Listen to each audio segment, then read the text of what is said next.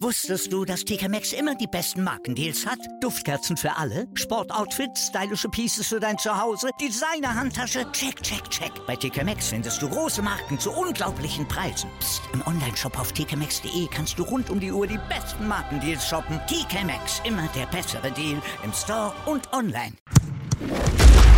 Calcius Jamo Neu. Der Serie A Talk. Auf meinsportpodcast.de. Buonasera, liebe Tifosi, hier ist wieder Calcio Sermo Neu, der Serie A Talk auf mein Sportpodcast.de. Mein Name ist Sascha Bahn, ich begrüße wieder mal meinen Serie A-Experten, René Steinhuber. Hallo René. Ciao a tutti, hallo Fratello. Yes, liebe Tifosi, wir begrüßen euch diese Woche in diesem Podcast wieder zu einem ganz besonderen Special, ähm, so eine kleine Preview auf die neue Saison, aber auch eine Sache, die wir bisher noch nicht angesprochen haben, da wir auch ein bisschen, äh, ja, sag ich mal, so eine Art Sommerurlaubsschlaf waren und äh, uns anderen Themen wie auch der Europameisterschaft gewidmet haben. Aber René und ich, wir haben uns gedacht, in dieser Folge möchten wir mit euch zusammen die große Trainerrochade äh, unter die Lupe nehmen, unter die Calcio Siamo Neulupe, da wir ja letzte Woche, lieber René, ja schön die, die Torhüter-Rochade genau. mal äh, für die Tifosi äh, unter die Lupe gelegt haben. Und dieses Mal sind es die Übungsleiter der höchsten italienischen Spielklasse. Da hat es einiges gegeben. Also eigentlich hat ja fast die halbe Liga ihren Trainer gewechselt, ne? Ja, das, ja, ziemlich viele. Wir sind es gerade nochmal durchgegangen mhm. und wir hoffen, wir vergessen niemanden. Genau. Und ja, ich hoffe, es nimmt uns das auch nicht übel, wenn wir jetzt nicht bei jedem Trainer eine halbe Stunde verweilen, weil genau. sonst eskaliert es wahrscheinlich komplett. Wir versuchen das kompakt zu halten, damit auch alle ein bisschen an die Reihe kommen, so ein bisschen den Status quo eruieren und alle Trainer noch einmal ein bisschen vorstellen oder, oder genauer besprechen, wie die denn spielen könnten oder was sie denn vielleicht im Kader unbedingt noch brauchen. Und da machen wir einen gemütlichen Talk yes. und dann sehen wir eh, wie weit wir da kommen. Und ja, dann haben wir für unsere Patreons, das haben wir vorige Woche angekündigt, wir liefern ja jetzt wieder jede Woche genau. Podcast. Genau. Ähm, diese Woche quasi einen ausführlicheren Podcast, so haben wir das auch beschrieben, und nächste Woche dann wieder ein Newsflash, so möchten wir das zumindest haben, wenn uns nichts Grobes dazwischen kommt und nicht jemand krank wird oder genau. vielleicht gerade an die Adria fährt. Ähm, genau. Wir haben gesagt, wenn der große, der fette Podcast kommt, so wie diese Woche, dann nehmen wir einen Part raus. Das, was wir dann ähm, auch als Bonus quasi für die Patreons machen. Und da haben wir heute tatsächlich ein Ranking gemacht. Oh yes. Vor den Plätzen 1 bis 20 der Trainer. Ja. Das war natürlich auch richtig hart. Ja. Und das werden wir dann ganz zum Ende, wenn wir den Podcast dann schon dicht gemacht haben, dann genau. für die Patrons abdrehen und die Patrons, die jetzt zuhören, das einfach auf die Patreon-App dann gehen und da laden wir dann den ganzen Podcast mit unserer Trainer-Tabelle von 1 bis 20 dann hoch. Genau. Würde ich sagen, dann starten wir in den offiziellen Part rein. Alles klar, gut. Liebe Tifosi, wir fangen an mit dem italienischen Rekordmeister, natürlich chronologisch, äh, mit der alten Dame und ja, der große Halsbringer Massimiliano Allegri ist wieder zurück an alter Wirkungsstätte, René. Ähm, mhm. Wir beide haben uns auch gefreut, dass er wieder in der Serie A ist. Ich habe nämlich schon so ein Absolut. bisschen die Befürchtung, dass er ins Ausland geht. Und mhm. ähm, bevor wir auch zu den anderen Trainern kommen, wir haben einfach diese Saison die Creme de la Creme in der Serie A von den ganzen Trainern her. Und Allegri ist der große Messias bei der alten Dame, der zurückgekehrt ist. Was erwartest du von Max Allegri bei der alten Dame? Nicht mehr und nicht weniger als den Scudetto erwarte ich mir von Massimiliano Ahu. Allegri. Ahu. ja, Mann. Also mit der Verpflichtung von Allegri war für mich Juventus ab dem Zeitpunkt, als sie Allegri vorgestellt haben, sofort der Top-Favorit auf den Titel fürs neue Jahr. Da hat der Transfermacht noch nicht mal begonnen gehabt. Ja, ja, ja, so habe ich für mich persönlich dann schon gerankt. Ähm, da wäre alles andere schon eine Überraschung. Klar hat aber auch ein bisschen dazu gespielt, dass Inter Conte verloren hat mhm. ähm, der die Liga verlassen hat, mit mhm. Hakimi und mit Conte und vielleicht noch ein paar Updates wäre das vielleicht auch anders, aber Allegri und Juve, das passt für mich wie Faust aufs Auge und ich glaube, so hat es auch das Präsidium gesehen. Sie haben jetzt Allegri auch gleich mal mit einem Vierjahresvertrag ausgestattet mhm. äh, bis 2025 Und ja, das erwarte ich mir von Allegri. Alles darunter wäre mm, eine Enttäuschung für mich und glaube mhm. ich auch für alle Juve-Fans. Mhm. Was ich allerdings noch so im Kopf hatte, da ist die Frage an dich. Ich kann mich noch gut erinnern, als die Juventus-Fans äh, gejubelt haben, als Allegri oder ein Großteil äh, den Verein verlassen hat. Nicht, weil sie nicht erfolgreich waren, sondern weil das Spiel, so hatte ich das oft in Erinnerung, auch der René Fandner und der Juventus Club DOC Vienna haben das immer wieder mal erörtert, dass das Spiel von Allegri grauenhaft anzusehen ist und eine Katastrophe und sie wollen endlich einen Trainer, der schön Fußball spielen lässt. Ja, da haben wir es dann mal versucht mit Sari, äh, dann haben wir es mit Pirlo, äh, und jetzt scheiß auf schönes Spiel, wir probieren es wieder mit Allegri. Genau, oder, genau. oder erwartest du jetzt äh, Guardiola-Fußball unter Massimiliano Allegri? Nee, das auf keinen Fall. Das kann, auf keinen Fall, aber ähm, wir wissen zumindest, dass Allegri das kann. Ja, also er kann schön spielen lassen, aber er ist halt jemand, der mehr auf Effizienz setzt, ja, das zu Lasten des schönen Spiels geht. Und ich glaube, äh, nachdem die Juve-Fans in der letzten Saison so einige Herzinfarkte mitmachen mussten und äh, bittere Enttäuschungspillen schlucken mussten, äh, glaube ich, denken sich mittlerweile wieder so, okay, scheiß drauf, scheiß auf schönes Spiel, wir wollen lieber den Erfolg. Ich meine, René Fantner hat es ja auch gesagt, äh, scheiß mal drauf äh, ob es spannend ist. Von mir aus kann Juve 20 Spieltage vorher Meister werden, dann war es für mich eine tolle äh, Liga, egal ob spannend mm. war oder nicht. Und ja. ich, ich denke, dass äh, viele Juve-Fans einfach jetzt durch diese äh, durch diesen Arterlass ähm, Allegri nochmal mehr zu schätzen wussten ähm, und äh, im, im ganzen Lager da auf jeden Fall ähm, die Erwartungshaltung groß ist ihm gegenüber und ja. man auch weiß, dass man jetzt wieder einen Topmann hat, weil man jetzt auch erst, finde ich, im Nachhinein die Arbeit von ihm bewerten kann, weil man jetzt mhm. gesehen hat, was passiert, wenn er nicht da ist. Und äh, dann so, sagen wir mal, mit einem Sari, der schön Fußball spielen lässt, äh, das aber bei Juve einfach nicht funktioniert. Ja, die Gründe mhm. sind vielfältig. Da haben wir in der Vergangenheit, glaube ich, genügend Podcasts drüber gedreht, was ja. die Gründe für sein können. Deswegen will ich da jetzt auch nicht drauf eingehen. Aber ja.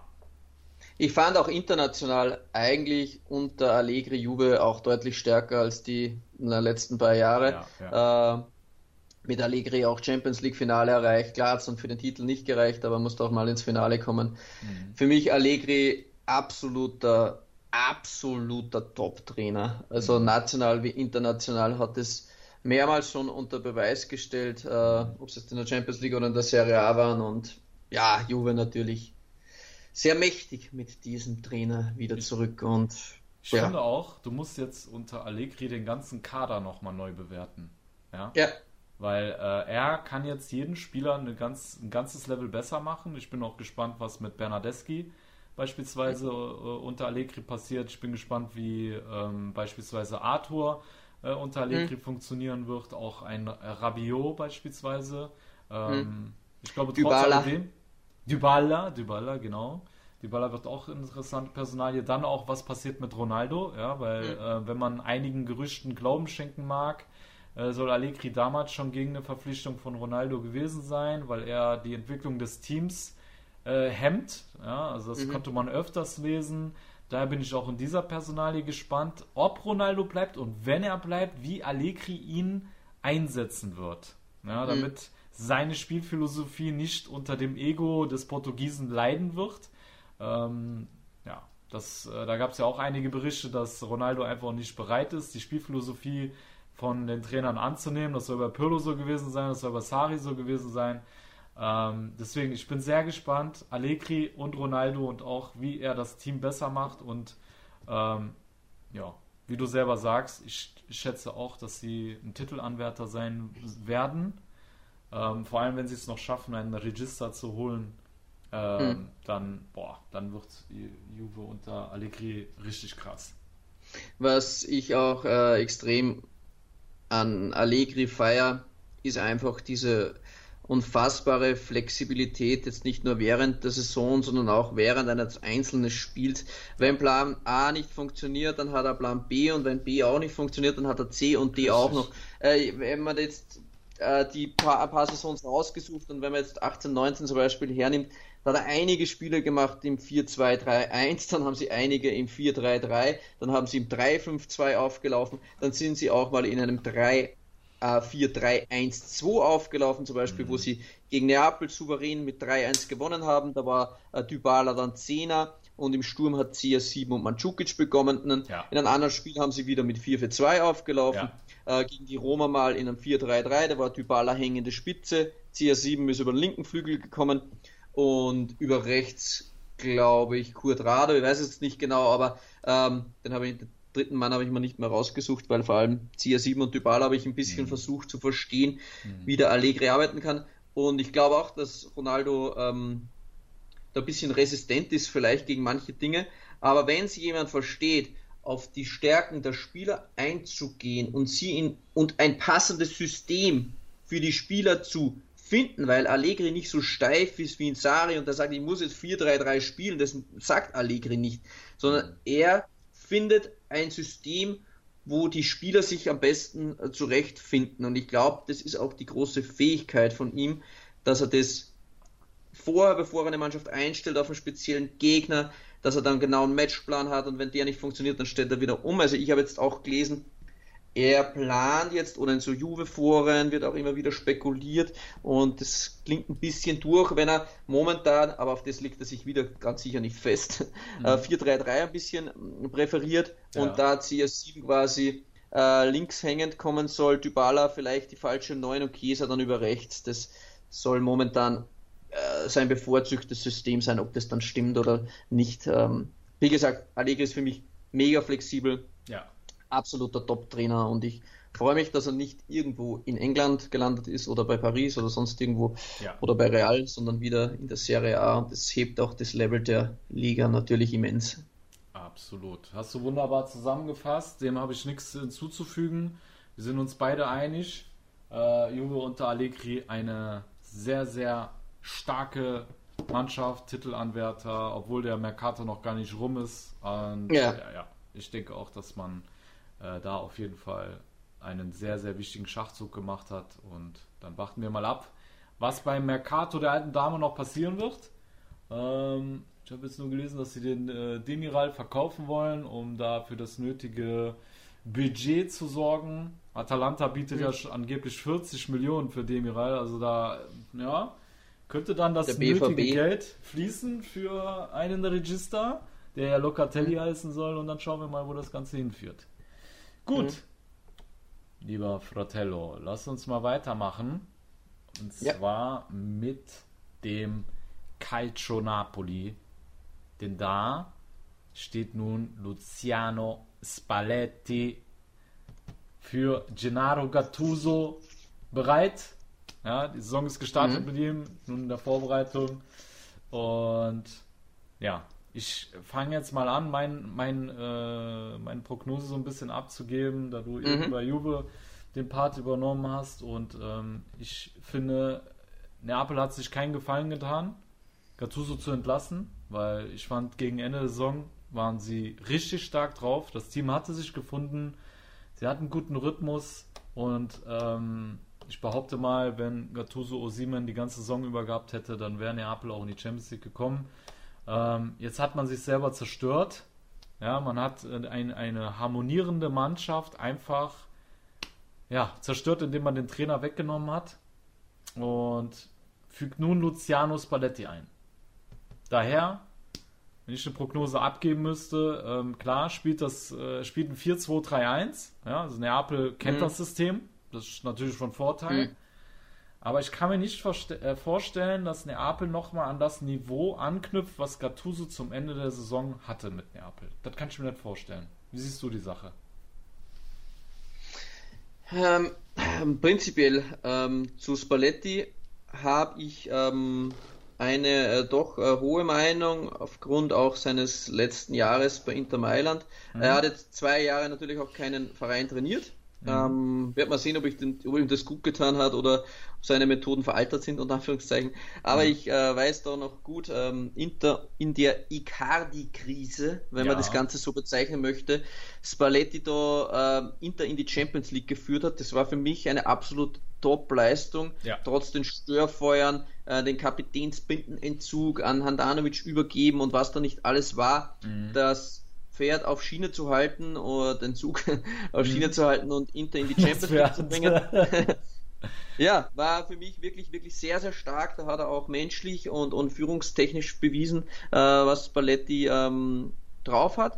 Mhm. Ähm, jetzt so ein bisschen äh, allgemein. Ähm, Spallettis Spielsystem ist extrem flügellastig. Mir war das oft ein bisschen zu sehr flügellastig, mhm. ähm, da, da nicht die allergrößte Flexibilität jetzt ausgegangen ist, wenn jetzt wer über dem Flügel sehr äh, gut das verstanden hat, die, mh, mm, die Flügelstürmer quasi in den Angriffen zu hemmen. Wenn da jetzt wer am Perisic oder am Politano gut im Griff hatte, dann war es äh, und das Paletti meist schon schwierig. Ähm, von dem her ich sehe es auch so, unter Gattuso hat es wirklich sehr, sehr gut geklappt zum Ende hin, bis auf den letzten Spieltag natürlich, das war dann auch der Todesstoß ja. für ihn wahrscheinlich.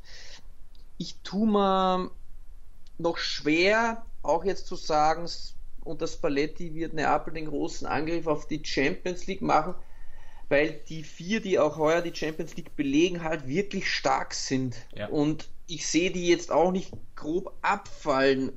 Und von dem her weiß ich es nicht, ob's. Ich glaube schon, dass sie mitkämpfen werden und, und ich weiß aber nicht, ob das dann im Endeffekt oder momentan wäre so meine Prognose, auch wenn das der Transfermarkt erst beginnt, dass es sehr, sehr schwierig sie. Ich glaube, wir mhm. lesen auch immer wieder, Kulibali soll vor ja. Abgang stehen, das lesen wir schon seit fünf Jahren.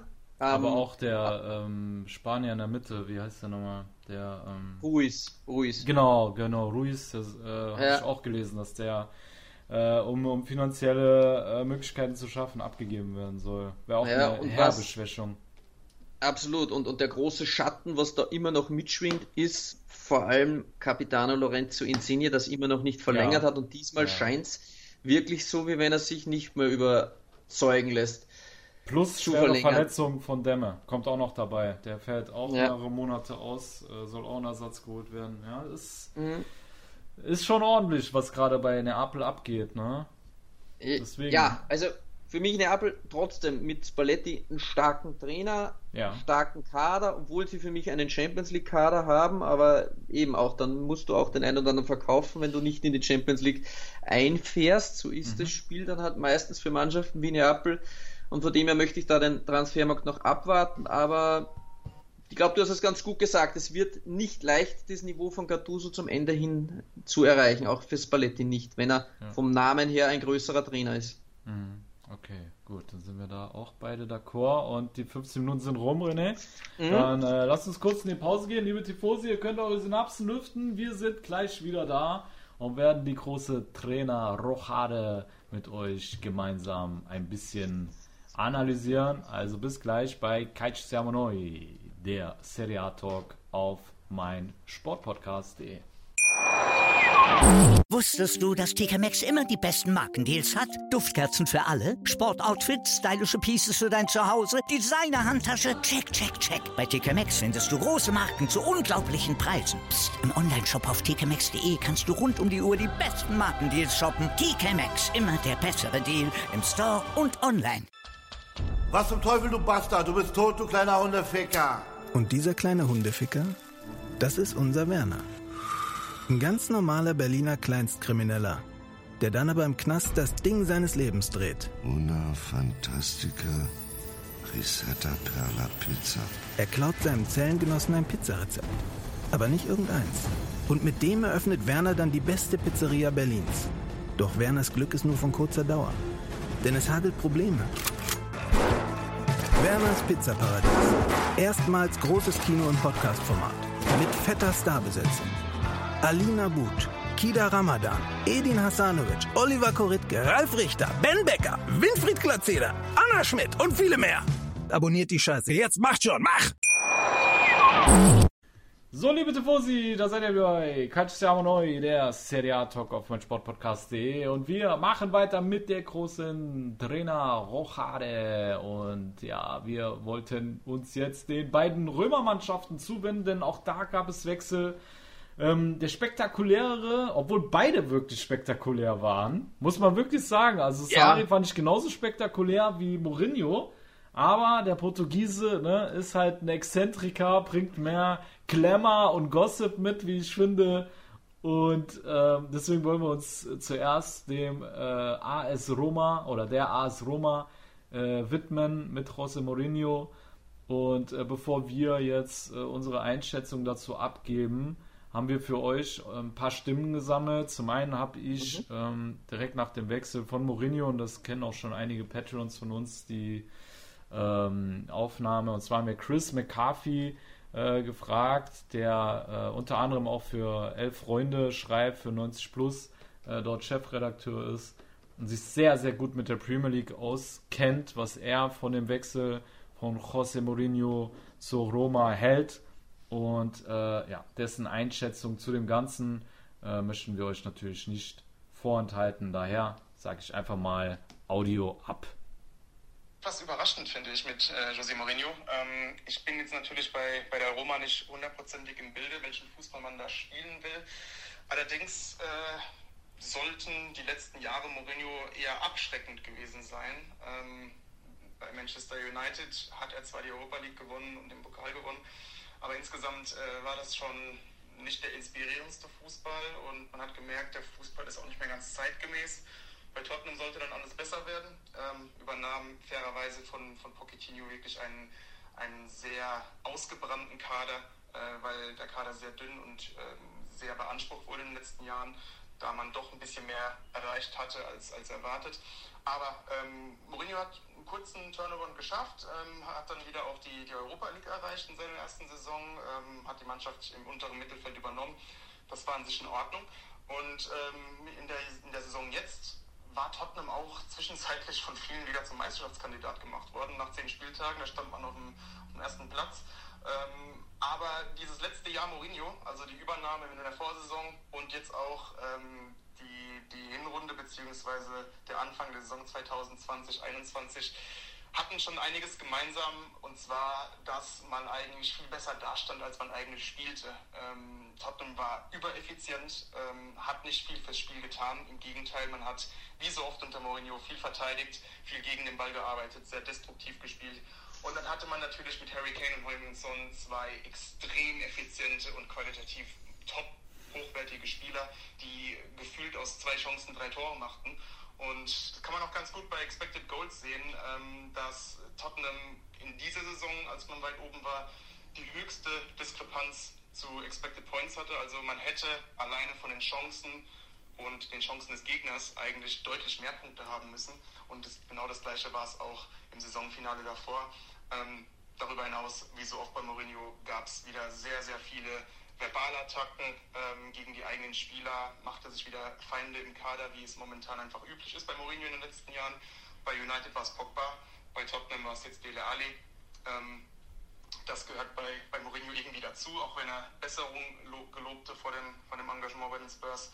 Und darüber hinaus, als es dann gegen Ende wirklich gar nicht mehr lief, ähm, hat man schon sehr gesehen, wie er an seinen an seiner Spielweise, die einfach nicht mehr zeitgemäß ist, noch stur festhielt. Ähm, Tottenham hat die, die meisten Führungen der Premier League vergeben in dieser Saison. Ähm, dabei war Mourinho wirklich früher ja jemand, der, wenn er eines richtig gut konnte, dann verteidigen. Denken wir an Inter beispielsweise damals.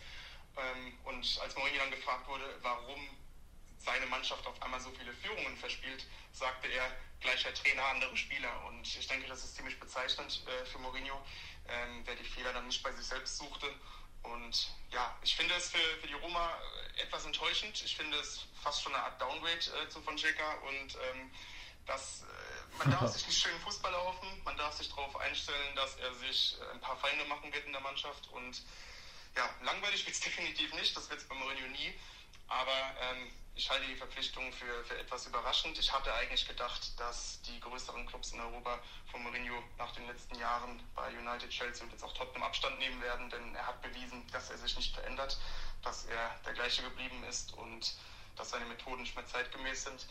Ähm, es könnte bei der Roma vielleicht ein Tick besser laufen, ähm, einfach weil ich will jetzt keine Klischees benutzen, aber weil, weil in der Serie A natürlich defensiver Fußball wahrscheinlich noch ein Tick besser funktioniert.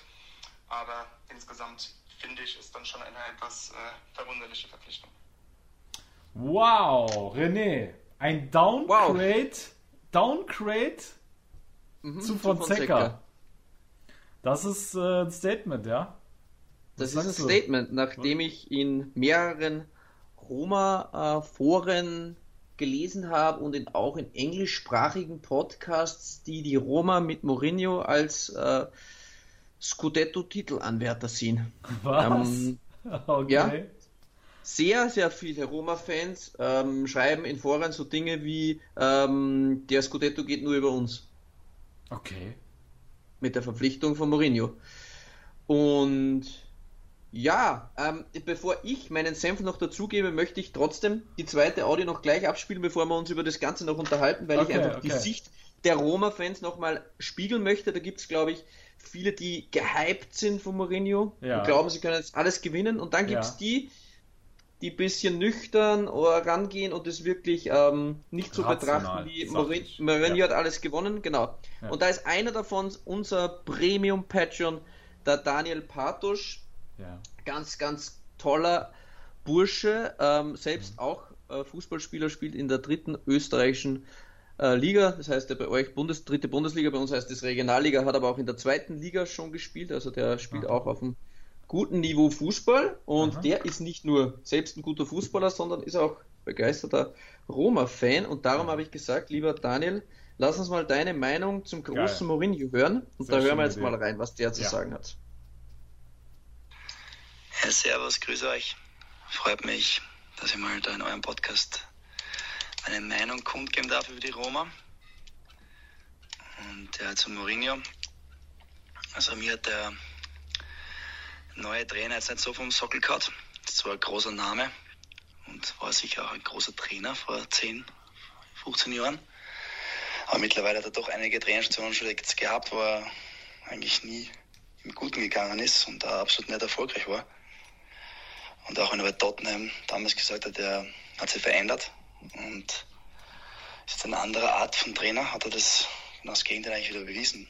Und die Spielart, wie er spielen lässt, ist halt ein kompletter destruktiver Fußball und abwartender Fußball. Und das ist heutzutage zum Glück total out. Heutzutage ist einfach offensiver Fußball sehr modern und beliebt und das spielen ja die meisten.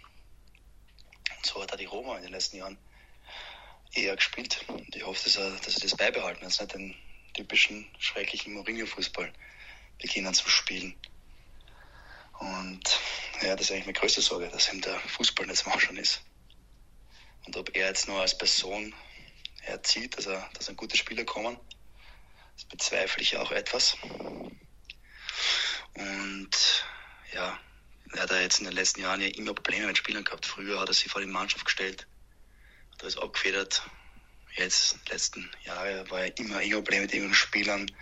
Hat dann nach kurzer Zeit immer auf gewisse Spieler, die gewisse Spieler als Sündenböcke dargestellt. Sie selbst immer hervorgehoben, wie gut er eigentlich ist, aber die Mannschaft nicht gut ist. Also ich bin nicht so begeistert. Hoffe aber, dass es, dass es dann anders sein wird und dass der Mourinho, der Roma, richtiges Siegergehen einimpft und wir dann ganz, ganz vorne mitspielen können. Aber es hängt sicher auch noch sehr stark davon ab, welche Transfers getätigt werden. Und mit Rui, Rio, Rui Patricio ist sicher gut Daumen geholt worden. Nicht schauen, ob der, der noch alles folgt. Aber mit der aktuellen Mannschaft und Mourinho glaube ich nicht, dass die Roma besser sein wird als, als letzte Saison. Aber ich lasse mich gerne eines Besseren belehren. Ja, das war's von mir. Ein gutes Statement und ja, viel Spaß noch. Vielen Dank, Daniel Bartosch. Die Euphorie ähm, spürt man richtig. ja. Vielen Dank, Daniel, für diese ja, nüchterne Einschätzung. Ja. Ja, Absolut, also, also er rechnet auch mit keiner Verbesserung ja. zu Fonseca. Ja, hat sich der, eigentlich ziemlich äh, gedeckt, ne? Mit Chris seiner äh, Einschätzung. Äh, Daniel war mhm. da eigentlich, ja, eigentlich in allen Punkten so mit eingestimmt, sag ich mal, ne? Obwohl der die Chris vom Audio, äh, die Audio von Chris jetzt, ah, die kannte er vielleicht von früher nochmal, aber das stimmte dann eigentlich, ähm, mhm. ja, mit dem, das habe ich auch, ähm, wenn ich was in Erinnerung hatte von Mourinho, in der Serie A, dann war es, dass sich er immer vor die Mannschaft gestellt hat mhm. und alles aufgesaugt hat. Er war quasi der Prellbock für alles. Und jetzt schießt er auf einzelne Spieler im Kader und das wird, wie es Chris sagt, so ein bisschen so zum Stell dich ein. Das ist einfach so, ich weiß nicht, ob das die ganze Mourinho-Ding, ich bin jetzt nicht wirklich auf, ich kann da nicht mitmachen bei dem Mourinho-Hype und dass mhm. der Scudetto jetzt nur über die Roma geht und ähm, das wiederum, aber ich will Mourinho nicht komplett absch abschreiben. Mhm. Es könnte schon sein, wenn er wenn er sich jetzt selbst auch hinterfragt und sagt, okay, vielleicht habe ich einige Dinge falsch gemacht und jetzt ist meine letzte Chance, noch die Kehrtwende zu schaffen. Ja. Ähm, jetzt muss ich versuchen, mit dem Fußball mitzugehen. Das fußballerische Know-how, auch wenn er defensiv denkt, das hat er, was der alles gewonnen hat, das ist ja Wahnsinn. Also von, von dem her würde er alles mitbringen, äh, aber er muss einfach mit der Moderne etwas gehen und, und seinen Fußball halt auch anpassen. Mhm. Und der Kader der Roma ist schon gut. Also, ich habe auch letztens wieder angesehen, klar braucht es ein paar Adaptionen, aber jetzt auch mit dem fitten Saniolo, klar, Spinazzola jetzt verletzt, tut ihnen weh, aber man merkt halt auch, dass die neuen Besitzer äh, gewillt sind, auch zu investieren. Äh, äh, er ist verletzt, jetzt wollen sie ähm, einen jungen ähm, Wiener. Wiener. Wiener genau verpflichten. Ich glaube, haben sie schon, glaube ich. Vom Abschluss. Ja, genau. Haben die ähm, mit, schon, ja. Vom Palmeiras soll der kommen, das soll ein ja. starker Mann sein. Uruguay äh, mhm. mit Rui Patricio im Tor einen sehr guten Mann geholt. Äh, Xhaka wollen sie verpflichten, ja. der bei der EM äh, sehr, sehr gut gespielt hat und der auch für mich so ein Mourinho-Typ wäre, ja. ähm, die er auch in der Mannschaft braucht.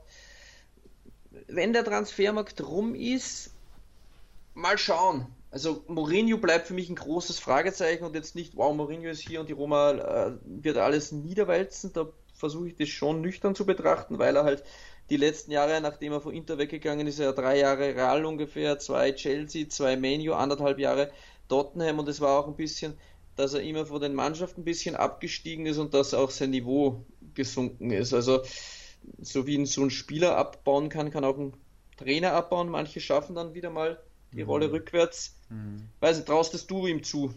Oder wie, wie stehst du jetzt, abgesehen von den zwei?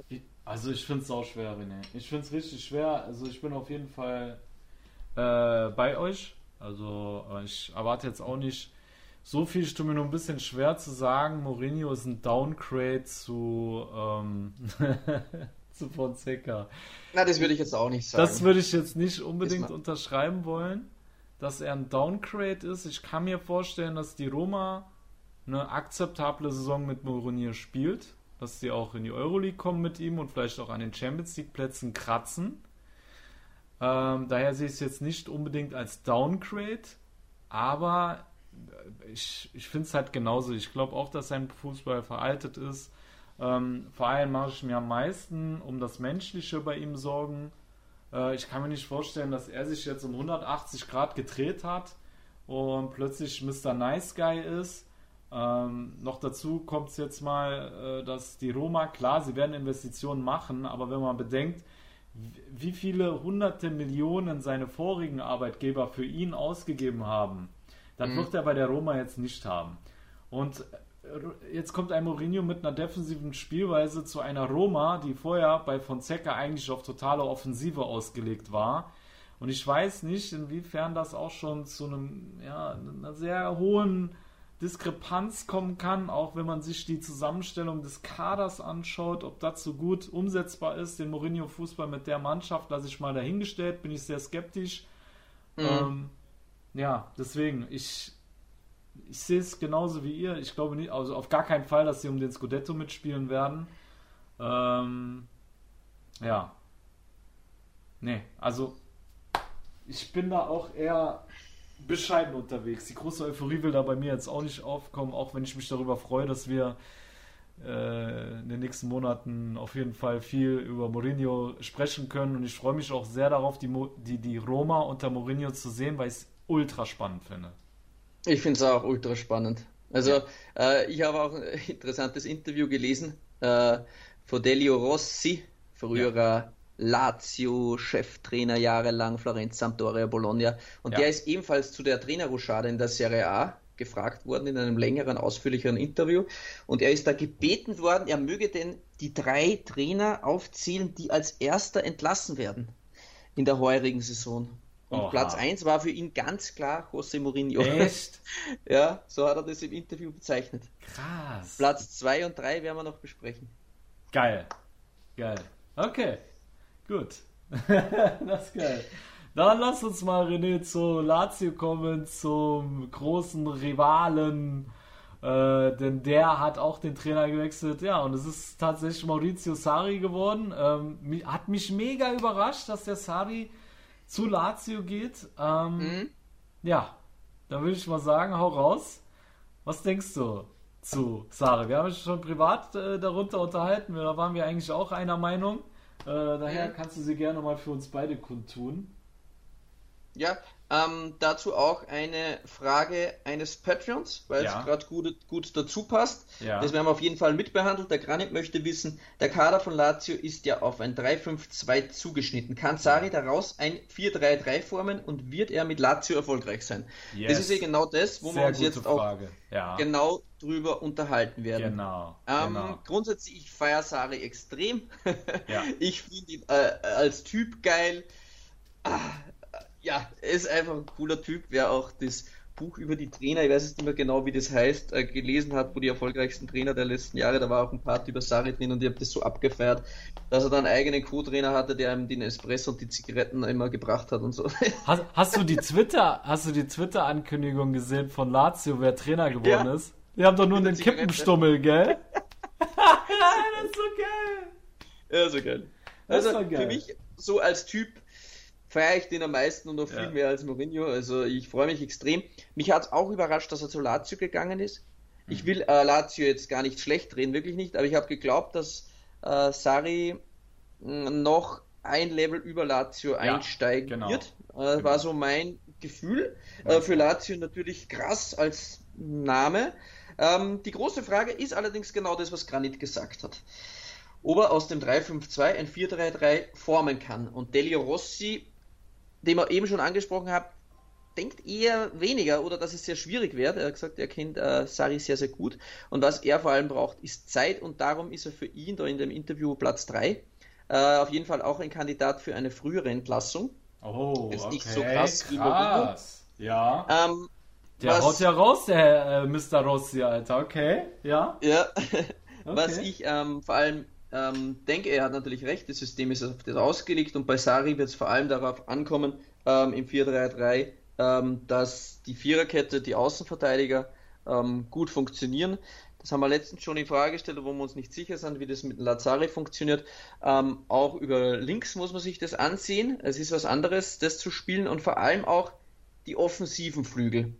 Das hat aber auch Lazio erkannt, haben jetzt mit Felipe Andersson einen früheren Wegbegleiter der Laziali verpflichtet, hat in den letzten ja. Jahren, muss man ehrlich sein, kaum gespielt oder wann, dann war er scheiße, aber ja. bei Lazio war er richtig krank. Mhm. Ähm, muss man abwarten, vielleicht entwickelt sich das und anderer hat sich gerade wieder ins Gespräch gebracht und zwar Sheran Shakiri, ja. der gesagt hat, er hat um Freigabe gebeten und äh, der Spielstil von Sari gefällt ihm und er würde sich gerne der Serie A anschließen. Ja. Das wären dann schon so Spieler, wo ich mir denke, hm, okay, das mhm. geht schon eher in die Richtung, äh, wo es passen könnte ja. oder wo Lazio auch quasi nachrüsten muss, damit es denn äh, in Saris System funktioniert. Mhm. Und für mich auch ein Fragezeichen ist Giro Immobile.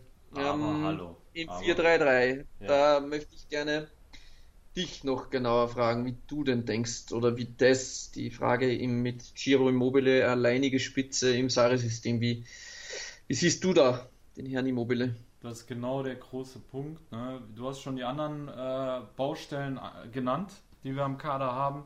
Dann kommt hinzu halt, dass wir, ähm, also ich glaube halt, dass Sari, um auch auf Kranitz Frage äh, mit eingehen zu können, dass Sari in der Lage ist, das Spielsystem umzustellen. Aber ich glaube, dass man mit dieser Umstellung den stärksten Waffen, die Lazio hatte, und dazu gehört nun mal Immobile, dass man die schwächt. Und deswegen glaube ich auch nicht, dass es gut gehen wird weil Immobile halt weder in der, Nationalmannschaft, zumindest auf hohem Niveau und auch nicht bei Borussia Dortmund in einem 4-3-3 klargekommen ist. Und ähm, er ist eigentlich einer, wenn nicht sogar der wichtigste Spieler bei Lazio ähm, mhm. in der Offensive. Und ja, also Lazio und Immobile ist dann halt auch nur noch die Hälfte wert. Und ich kann mir nicht vorstellen, dass es funktioniert. Also so geil der Fußball dann sein wird, One-Touch und hier und da Immobile alleine im Zentrum, schwierig. Der braucht halt mhm. immer so einen Stoßstürmer um ihn herum, äh, der so ein bisschen auch die Aufmerksamkeit der Innenverteidiger auf sich zieht und dass er dann so drumherum wirbeln kann oder halt äh, er braucht auch diesen, diesen Konterfußball, ne? dann kann das natürlich klappen, aber das will der Sari jetzt äh, auch nicht spielen. Also das heißt jetzt keiner, der mhm. Konterfußball spielt, sage ich mal. Ne? Mhm. Dann haben ja. sie auch noch die Baustelle mit Luis Alberto, Richtig. Trainingsverweigerer und äh, drängt auf Abgang, soll aber in den Vorbereitungsspielen der beste Mann gewesen sein. Genau, weil er prinzipiell, glaube ich, vom Spielertyp her schon gut zum Sari-Fußball passen würde. Ja. Ähm, der hätte das, die Fähigkeiten. Aber meinst du, aber die, ja. meinst du, die werden den los? Weil ich habe gehört, der Lotito will 50 Millionen für Luis Alberto. Ich kann mir nicht vorstellen, dass die irgendjemand auf den Tisch legt. Ich würde Oder jetzt. Also ich glaube, in einem Corona-freien Jahr ist ein, ähm, ein Mann dieser Qualität und Luis Alberto ist für mich einer der besten Zehner der Liga ja. Der wäre für mich in Corona, wenn es Corona nicht geben würde, wahrscheinlich sogar diese geforderte Summe wert. Ja, ja. Und Eng Engländer sind, wären bereit, vielleicht das zu zahlen. Heuer sehe ich es ein bisschen schwierig. Und da ich den Lazio-Präsidenten so einschätze, dass mit ihm nicht gut Kirschen essen ist, habe ich das Gefühl, dass er bleiben wird und dass Luis Alberto auch zum Problem werden könnte. Vielleicht so Querulanzen und so im Kader und ich, ich weiß es noch nicht ganz 100% einzuschätzen. Mhm. Ähm, ist auch schwierig. Auch ein großes schwierig. Fragezeichen. Ja. ja, ja. Aber ich glaube auch, ja. Sari, wenn, er, wenn die, eine Mannschaft das Spielsystem Intus hat, so wie ja. es bei Neapel damals war, und er würde die Zeit bekommen bei Lazio und den Kader, dann ist Sari für mich immer noch ein absoluter Top-Trainer und auf einen anderen Level von der Moderne her wie ein Mourinho. Also das Spiel, wenn es funktioniert, ist immer noch stark, glaube ich. Ähm, wo ich bei Mourinho so meine Zweifel habe. Aber für mich ich trotzdem auch, es ist schwierig während dem Transfermarkt und nichts ist abgeschlossen. Wir wissen nicht, wie sie reinstarten. Ja. Da eine Prognose abzugeben, aber für mich vom Gefühl her sogar etwas hinter der Roma und hinter Neapel aktuell anzusiedeln. Okay. Also wir sind uns beide einig, eine Menge Zündstoff auf jeden Fall ja. und ein riesen Experiment. Ja, ich weiß nicht mal, ob ich sagen würde, dass äh, ich die äh, Laziali hinter der Roma einordne. Äh, das kann ich zum jetzigen Zeitpunkt gar nicht einschätzen. Für mich sind die beide auf Augenhöhe. Es ist beides ein Riesenexperiment. Ja, also es, äh, es sind wirklich Trainer, die eigentlich so zum, zum Kader gar nicht passen, in beiden Vereinen. Und deswegen bin ich total gespannt. Ich finde die, diese Sache mit Lazio genauso spannend wie die von der Roma. Und deswegen, ich bin auch da total heiß drauf, die zu sehen. Ja, also ersten... heiß bin ich extrem drauf. Also ja. ich bin mir auch sicher, dass von den dreien bei einem wird es richtig gut funktionieren, aber es ist noch nicht so zu sagen. Also ich glaube jetzt nicht, dass alle drei da ja. äh, nicht erfolgreich sein werden, weil das gibt es ja nicht. Da würde ja keiner irgendwo vorne mitspielen. Also ich bin mir sicher, ja, dass da ein, zwei da schon ein bisschen die Kurve kriegen, aber vom Gefühl her, Mourinho, Sari, Spalletti, hm, ist es eine berechtigte Frage, wenn man sagt, schauen wir mal, ob da alle am Ende des Jahres im Amt sind. ja. ja, ja, doch, das ist schon ja. was dran. Aber wenn ich, sagen wir, okay, ich frage dich jetzt einfach mal, ich sag dir auch, was ich denke. Wenn du einem eine Jobgarantie geben müsstest, bei wem würdest du dich festlegen? Also ich glaube, ich würde mich tatsächlich, obwohl ja gut, ich will nicht sagen, dass Balletti ein schlechterer Trainer ist als Mourinho, aber ich finde schon, dass er ein schlechterer Trainer ist als Sari. Äh, ich würde Spalletti, glaube ich, die höchsten Chancen einräumen, dass er am Ende der Saison noch bei Neapel auf der Bank sitzt. Da traue ich mich bei Sari nicht zu sagen, bei Lazio und auch nicht bei Mourinho bei der Roma. Ja, ich sehe es aus so wie du. Ja. ja? Und äh, Delio Rossi scheinbar auch, denn er hat in die drei nicht Spalletti reingewählt. Ah, krass, okay, okay. Gut. Also ja. den dritten musst du auch noch ansprechen. Das ist äh, Inzaghi von noch? Inter Mailand. Nee. Ja. Was? Äh, okay. Mourinho zuerst im Interview erwähnt, dann auf jeden Fall hat er gesagt, Inzaghi muss Was? mit reinkommen. Den werden wir eh auch noch kurz Geil. besprechen. Wir haben Inzaghi schon intensiver drin gehabt. Er sagt Geil. vor allem deswegen, weil er ein Team übernimmt, das gerade den Scudetto gewonnen hat und er wird immer mit Conte verglichen und da wird er immer hinterherhinken und er muss auf jeden Fall etwas gewinnen. das ist seine Einschätzung. Geil, also der geil. Delio Rossi schießt scharf gegen Mourinho, ja, gegen äh, Inzaghi ja. und gegen Sari. Und dann nimmt er sich gleich die schwersten Brocken vor. Alter Schwede, das ist geil. Da können wir, liebe Tifosi, nach der Pause drauf eingehen. René, du bereicherst diesen Podcast extrem mit Delioris, diese Einschätzung. Deswegen, liebe Tifosi, wir gehen gleich dann auf die Personalie Inzagis bei Inter ein und werden da auch nochmal unseren Senf dazu abgeben. Deswegen lüftet eure Synapsen. Bis gleich bei Siamo Neu, der Serie A Talk auf mein Sportpodcast.de. Ich habe mich natürlich schockverliebt, weil die war wirklich ganz, ganz klein. So begann die Mensch-Hund-Beziehung zwischen Christina und Tierschutzhund Frieda. Und wie es danach, nach dem ersten Moment der Verliebtheit, so weiterging und welche Klippen es danach zu umschiffen galt, das hört ihr in der neuen Ausgabe von Iswas Dog, dem Podcast für harmonische Mensch-Hund-Beziehungen. Iswas Dog? Mit Malte Asmus. Überall, wo es Podcasts gibt. So, liebe Tifosi, da seid ihr bei Calcio Neu, der Serie A Talk auf meinem Sportpodcast, den wir machen heute weiter mit der großen Trainerrochade und waren ja angekommen beim Inter, bei Inter Mailand und ja. äh, Pippo Inzaghi und ja, René, du kannst mal gerne. Nee, Simone Inzaghi. Äh, Simone Inzaghi, ja, ich bin schon hängen geblieben, ne? das ist schon spät am Tag. Äh, genau. Du kannst gerne noch die Frage unseres Patreons zu dem Thema ähm, mhm. vorlesen. Genau. Und zwar der liebe Flo wollte wissen, welche Ideen könnte der Intertrainer für die Außenbahnen haben? Das ist jetzt eine sehr konkrete Frage schon. Ähm, und Inzaghi hat man auch im letzten Podcast schon intensiver behandelt. Darum haben wir auch gesagt, wir werden jetzt vielleicht nicht ganz so viel nochmal uns da ständig wiederholen, genau. aber diese ja. Frage nehmen wir natürlich gerne mit rein, obwohl mhm. wir das auch schon vom Gefühl her, in, in welche Richtung es gehen könnte, gesagt haben. Also für mich, für die Außenbahnen, Inter hat aktuell sehr, sehr viele ähm, Linksverteidiger, Rechtsverteidiger, rechtes ja. Mittelfeld, linkes Mittelfeld, wenn wir da jetzt so ein bisschen hergehen. Kolarov, Damian, D'Ambrosio, Vagianidis, ähm, der junge Mann, oder Obsen Lazarois, ein Perisic, ähm, die in Frage kommen im 3-5-2 für die Außen, ist für mich im ganzen Kader, obwohl ich die alle aufgezählt habe, nur ein einziger, der für mich für eine Startelf in Frage kommt. Und das ist äh, Federico Di Marco. Und alles mhm. andere wären für mich im besten Fall äh, Backups. Mm, mhm. An D'Ambrosio will ich jetzt nichts absprechen, denn das ist ein Mann für wichtige Tore. Der zieht immer mal wieder ein geiles Ding, gerne Ahnung, mal gegen Juve, mal gegen Neapel, immer wieder ja. gegen starke Gegner. Also der überrascht ja. mich immer wieder mal. Den ja. feiere ich ein bisschen.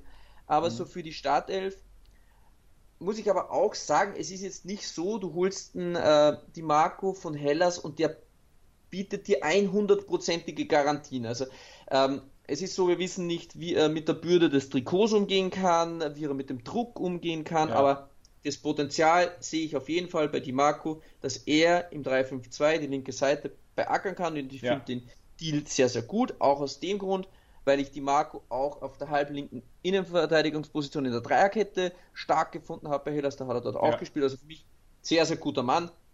Als Backup für ihn dann für links tue ich mir eh so ein bisschen schwerer. Äh, Peresic kannst du gut bringen, wenn du mal hinten liegst und du eh ein bisschen offensiver das gestalten musst. So fix mit Peresic starten kann man machen. Ich finde schon, er hat sich ein bisschen weiterentwickelt, aber ja, links geht es einigermaßen. Rechte Seite haben wir auch letztens besprochen mit Lazaro. Mhm. Ähm, ja, Hagmeier hat jetzt wieder in einem Interview schon wieder ein, ein bisschen ausgeholt und wieder gesagt, na, es gibt schon Verhandlungen und so. Ja, also Inter plant jetzt mit Lazaro meines Gefühl äh, nicht und Inter weiß auch, sie müssen da nachlegen und es sind auch sehr, sehr viele dort im Gespräch. Ähm, ja, wir haben Nandes mal angesprochen, ist jetzt kein gelernter rechter Mittelfeldspieler, hat die Rolle aber bei Cagliari gut gespielt. Ähm, ja. Traue ihm das auch zu, dass er das ähm, sehr ordentlich spielt, also dass er da auch Topleistungen abrufen kann. Ja. Mm, der Bellerin, der im Gespräch ist, da muss ich sagen, ich kann den Bellerin schwer einschätzen und ich bin bei so einer Seite bei Instagram und bei Facebook, die heißt Spieler, die den Swag aufdrehen.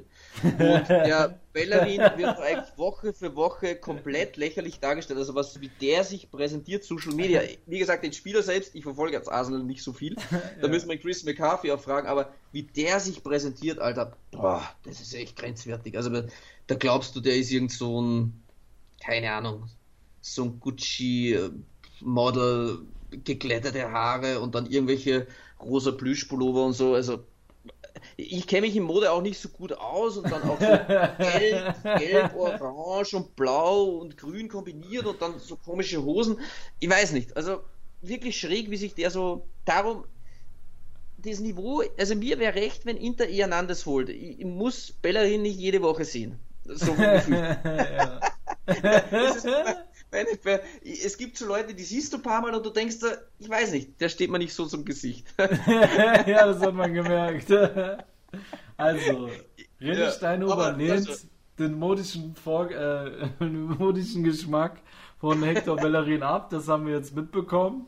Und ja. schließt daraus auch, dass er kein Fußball spielen kann.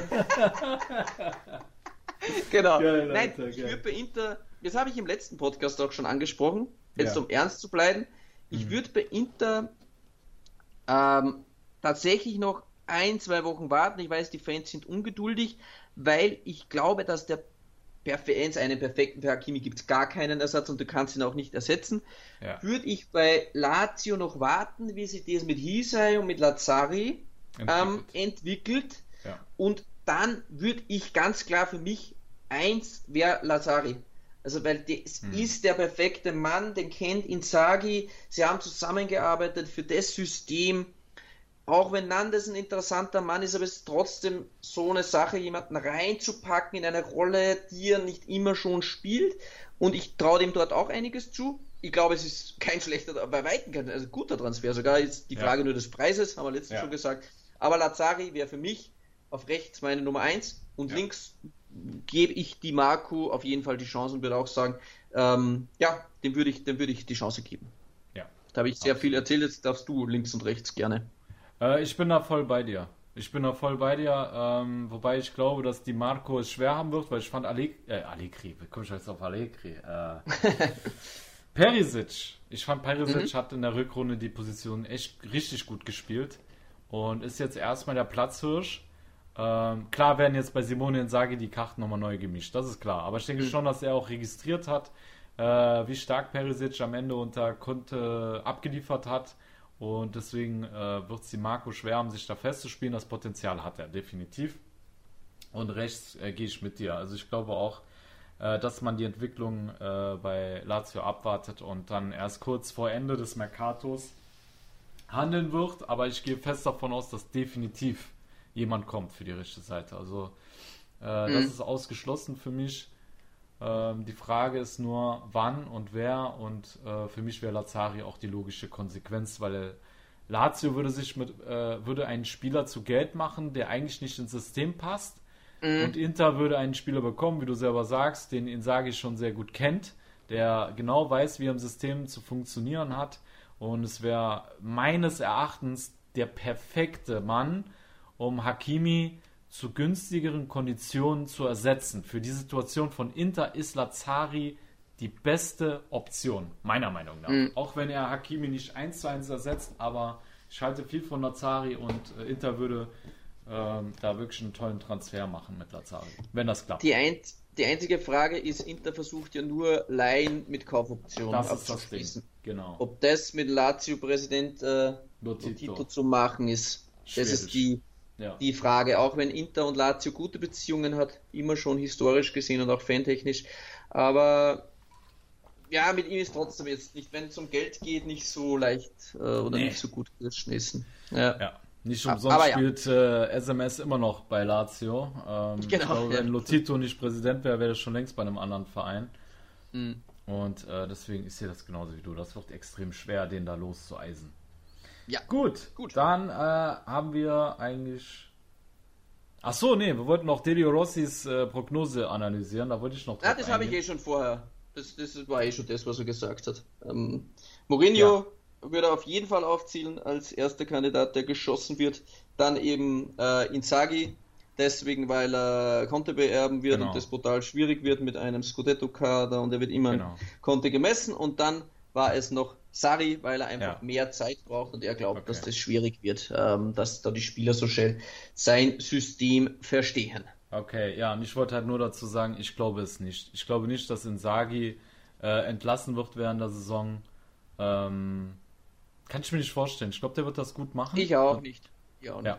Natürlich nicht in der Qualität, wie äh, Antonio Conte es gemacht hat, auch weil er nicht denselben Kader haben wird wie äh, Conte. Mhm. Aber ich glaube schon, dass Inzaghi das gut machen wird und äh, am Ende definitiv auf der Bank sitzt und eben nicht entlassen wird. Ja, ja Delio Rossi in Ehren. dreht, sich, dreht sich schnell, aber für mich, wo wir zuerst die drei Spieler besprochen haben, würde ja. ich sogar auch sagen, dass Inzaghi sicherer im Sessel sitzt als Spalletti. Ja, also ich, ich sehe das auch, er wird auch nicht viel und groß ändern, das wäre ja. auch nicht klug, man sieht das auch immer bei Vereinen, die schon eine Identität haben, die schon ein Spielsystem haben. Bestes Beispiel RB Salzburg, egal welcher Trainer da kommt, da wird jedes Jahr gewechselt, die sind jedes Jahr mächtig. Mhm. Die übernehmen einen Trainer mit einer ähnlichen äh, Philosophie, ja. implementieren den und, und lassen den mit einem ordentlichen Kader, mit einem ähnlichen Kader wieder weiterarbeiten. Und äh, Insagi wird nicht viel ändern, seine Spielanlage ist ähnlich. Mhm. Hat ungefähr, sagen wir mal, 80% des Kaders wird ähnlich sein und mit dem wir arbeiten können und da traue ich äh, ihm auf jeden Fall eine sehr, sehr gute Rolle zu. Also ich glaube beim besten Willen nicht, dass Inzaghi vorzeitig entlassen wird. Kann man nicht vorstellen. Da nee. muss ich mich schon sehr täuschen. Ja, ja, ich mich auch. Gut, dann haben wir Inter mhm. auch äh, abgefrühstückt und dann würde ich sagen, kommen wir mal zu den kleineren Clubs, weil äh, da mhm. hat es auch einige Wechsel gegeben, um das mal für euch so ein bisschen zusammenzufassen. Wir haben Eusebio Di Francesco, der nun für Hellas Verona am Start ist. Mhm. Ja. So, ähm, kurze Prognose oder Einschätzung von dir, ganz kurz. Mm, kurz muss ich sagen, dass ich prinzipiell Francesco immer hoch gerankt habe. Man braucht jetzt nur zurückzudenken an den Roma Champions League Halbfinale oder was der mit Sassolo eingeleitet hat. Äh, ist eigentlich Wahnsinn, dass so ein Trainer dann in kürzester Zeit oder vor drei Jahren war das unvorstell unvorstellbar, dass der zu Hellas ja. wechselt. Ja. Aber hat natürlich in den letzten zwei Jahren gewaltige Downgrades vernommen ja. und es wird schwierig, die Arbeit von Juric zu halten. Da geht es, glaube ich, auch eher darum, den Schaden so gering wie möglich zu halten. Und ich denke schon, dass ein Schaden entsteht und dass Hellas etwas abfallen wird. Ja, ja, glaube ich auch. Äh, meine kurze Prognose, ich glaube, die Francesco ähm, hat einen großen Fehler immer gemacht in seiner äh, Karriere seit der Roma. Er sollte sich erstmal die Kader genauer anschauen, bevor er zum Verein wechselt. Ähm, weil das für mich das große Problem war bei Cagliari, genauso wie bei Sampdoria. Das waren Kader, die einfach nicht auf sein Spielsystem zugeschnitten waren und auch bei Hellas Verona tritt er jetzt ein, ein Amt an, wo er eigentlich nur ablosen kann. Juric hat die Messlatte extrem hochgelegt ähm, und er wird noch schwierigere Voraussetzungen haben, als es Juric hatte bei Hellas. Mhm. Und deswegen glaube ich, tut er sich keinen Gefallen mit dem Wechsel. Ja. Gut, dann kommen wir weiter. Und zwar mit Ivan Juric. Denn der, wiederum, liebe Tifosi, ist beim FC Torino gelandet. René, was sagst du dazu? Ich feiere den Juric und wie er mit Hellas gespielt hat und was er dort erreicht ist, aber ich fand den Wechsel zu Torino katastrophal. Also, mhm. ich hätte ihn gern bei einer Mannschaft gesehen, wo man nicht sofort nach drei Wochen rausgeschmissen wird. Mhm. Ähm, er hat zwar einen Dreijahresvertrag bekommen und ich halte sehr, sehr viel von Juric und ich will noch nicht daran glauben, dass er die Saison nicht überlebt ähm, so wie es von einigen schon prognostiziert wird. Wie gesagt, ich halte von Juric sehr, sehr viel und ich will es einfach, dass er es schafft.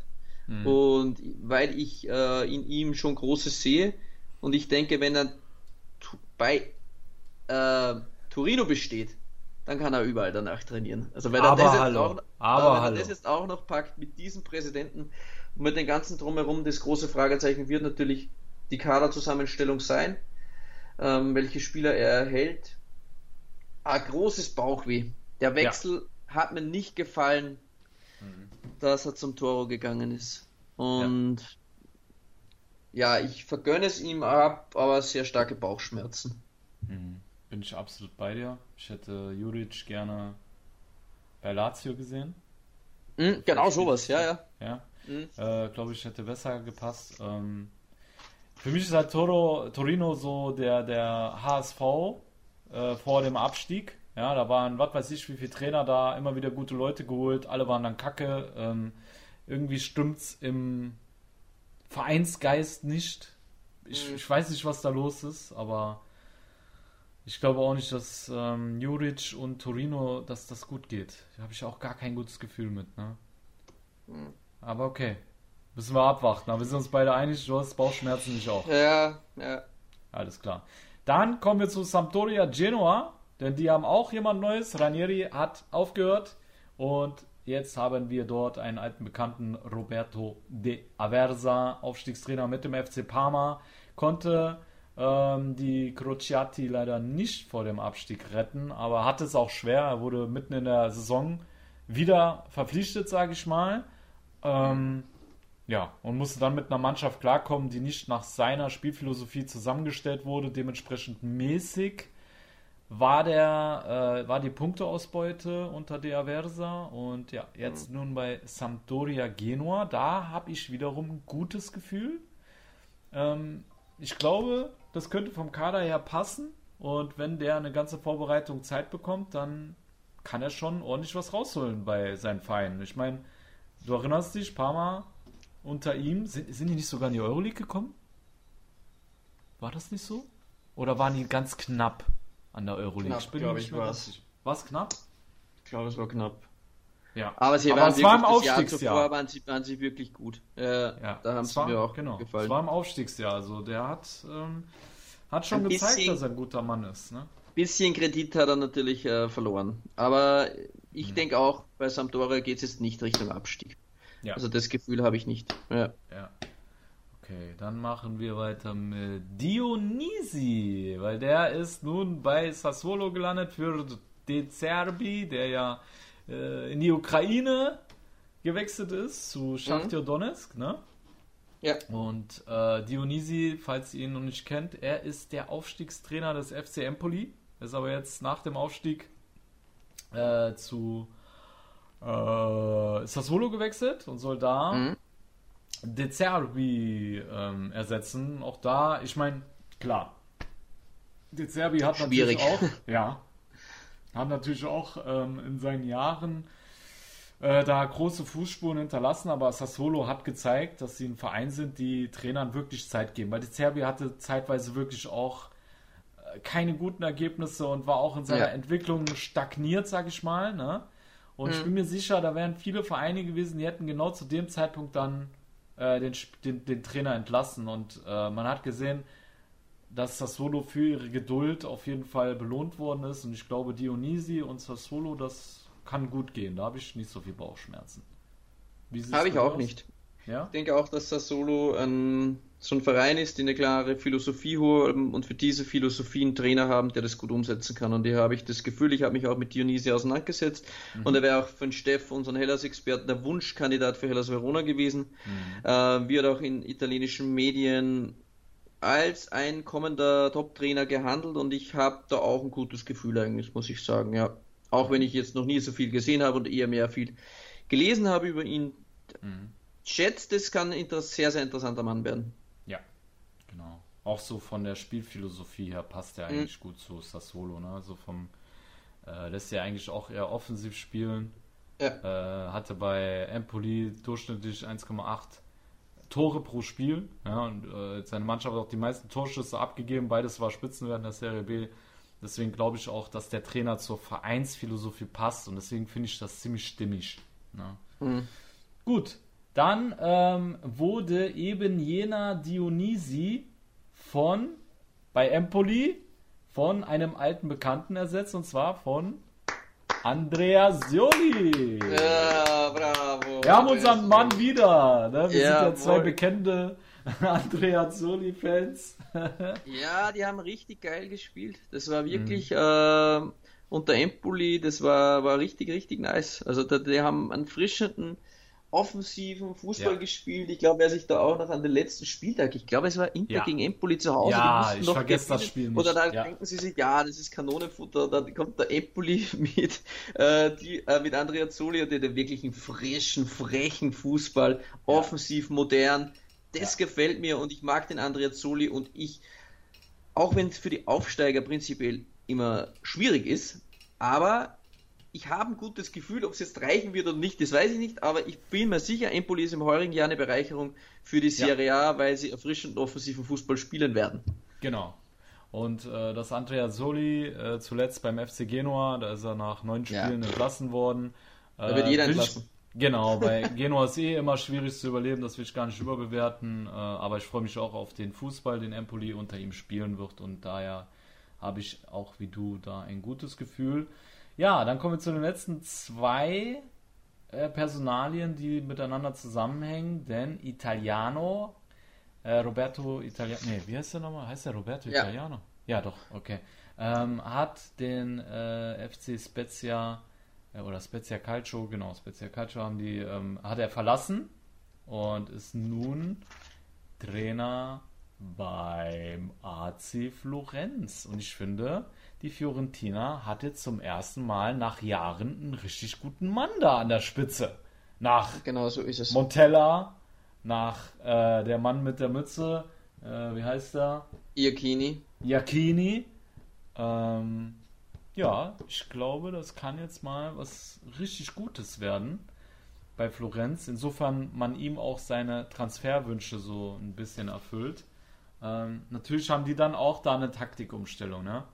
Weil mhm. Florenz hat ja 3-5-2 gespielt, jetzt kommt Italiano, spielt ein 4-3-3. Kann auch sein, dass er sich vielleicht taktisch umstellt, wissen wir noch nicht. Aber wenn man ihm dann gute Flügelstürmer kauft, dann kann ich mir vorstellen, dass es auch mit Florenz eine coole Sache wird. Absolut. Also mit äh, Italiano bin ich sehr, sehr positiv gestimmt. Äh, freut mich auch äh, für die äh, Fiorentina. Und der mhm. Kader der Fiorentina ist äh, viel besser, als sie da gestanden sind. Unfassbar, ja. dass die da immer um den Abstieg spielen. Wenn man sich da ansieht, wenn die jetzt auch einen Flauwitsch halten können. Also ich bin dieses Mal, ja, das erste, da haben sich ja immer die Experten festgelegt und wie gut, dass die Fiorentina nicht sein wird, ja, immer ja, wieder. Und wir waren immer wieder kritisch, weil es auch natürlich auf die Zusammenstellung und auf die, vor allem auf die Trainerposition drauf ankommt. Und im heurigen Jahr habe ich so das Gefühl, jetzt ist es wirklich das erste Mal so, dass sie vielleicht wirklich äh, frischen, äh, offensiven Fußball spielen können und da auch nach vorne ein bisschen angreifen können. Ja, ja. So im einstelligen Tabellenbereich. Genau. Sie haben jetzt wirklich mal einen guten Trainer, aber ich habe auch deswegen gesagt, wenn er denn seine Spieler bekommt, weil ein, mhm. zuerst war es ja Gattuso, der bei Florenz war und der hat dann wiederum gekündigt, weil man ihm seine Transferwünsche eben nicht erfüllt, wie ich es mitbekommen mhm. hatte. Und deswegen ist die Frage, wird man Italiano auch gewisse Spieler zur Verfügung stellen, die er braucht. Ne? Sollte das sein, kann ich mir vorstellen, dass es gut wird. Sollte das nicht sein, dann haben wir da natürlich auch eine Menge Sprengstoff. Ne? Klar. Ja. So, und Italiano wiederum hat dann natürlich bei Spezia eine Lücke hinterlassen, die von Thiago Motta geschlossen wird. So, jetzt haben wir den ganzen Kreis für euch geschlossen. Thiago Motta, ja, ein Greenhorn, sage ich mal, ja, hat ja auch nur sehr, sehr wenig Serie A-Erfahrung. Beim FC Genua, wie lange hat er da überlebt? Auch nur ein paar Spiele, da war da auch wieder Feierabend. Ja. Ja, also. Ähm, kein gutes Gefühl. Ich auch nicht. Ich glaube, Spezia nee. ist für mich der große Abstiegskandidat dieses Jahr. Dem mit. Tode geweiht. Gell? Glaube ich ja. aber auch. Also, ich meine, klar, wir wissen nicht, wer nach Motta kommt, muss man auch sagen. Wenn dann ja. wieder ein guter Mann geholt wird, dann kann dann nochmal so die Kurve, äh, kann man die Kurve nochmal kriegen. Aber Stand jetzt ist Spezia, wie du sagst, dem Tode geweiht und ähm, absolutes Schlusslicht. Ja. Anders kann man es nicht sagen. Ne? Ja, gut für die Aufsteiger. Ja, ja glaube ich auch. Das glaube ich auch. Einen von oben schon hast, der sich unten anbietet. Ja, ja Mann, absolut. Gut. Ich will ihm nicht Unrecht tun, also er ist wirklich schwer einzuschätzen, aber für mich, ja, na, belassen wir es dabei. Ja. Sehr, sehr schlechtes Gefühl fürs Bett. Ja. Für Thiago. Ja, ja, ich auch, ich auch. Gut, liebe Tifosi, das war der offizielle Part dieses Podcasts und wie gesagt, wir haben für euch die große Trainertabelle gemacht, die werden wir auf Patreon äh, dann äh, präsentieren, präsentieren muss ich sagen, präsentieren. Und daher machen wir an dieser Stelle den Podcast, den offiziellen Part dicht. Und ja, habe ich noch irgendwas vergessen zu sagen, René? Nee, werdet Eigentlich Patreons, nicht. dann könnt ihr auch genau. den ganzen Podcast hören auf unserer yes. Patreon-App genau. und dann könnt ihr die 1 bis 20 der Trainer, das war sehr, sehr schwierig, äh, da von uns gerankt dann auch noch hören. Denn wir genau. brauchen euch, damit dieser Podcast dauerhaft auch überleben kann. Und dafür genau. sind wir allen Patreons, die uns unterstützen und auch unseren Daniel Bartosch, den wir heute gehört haben, auch sehr dankbar, ja. dass, äh, wenn man ihn jetzt da speziell herauspicken will, die da uns mit einer kleinen monatlichen Spende unterstützen. Vielen genau. Dank an alle, alle Partner, die uns unterstützen. Und jetzt würde ich sagen, machen wir das Ding Schluss und wir haben noch ein bisschen was zu drehen genau. für unsere Patreons. Alles klar. Liebe Tifosi, hört uns dann wieder nächste Woche zur selben Zeit. Bis dann sagen wir alla prossima, ci sentiamo. Bis dann. Ciao. Ciao. Calcio Siamo Neu. Der Serie A Talk. Auf meinsportpodcast.de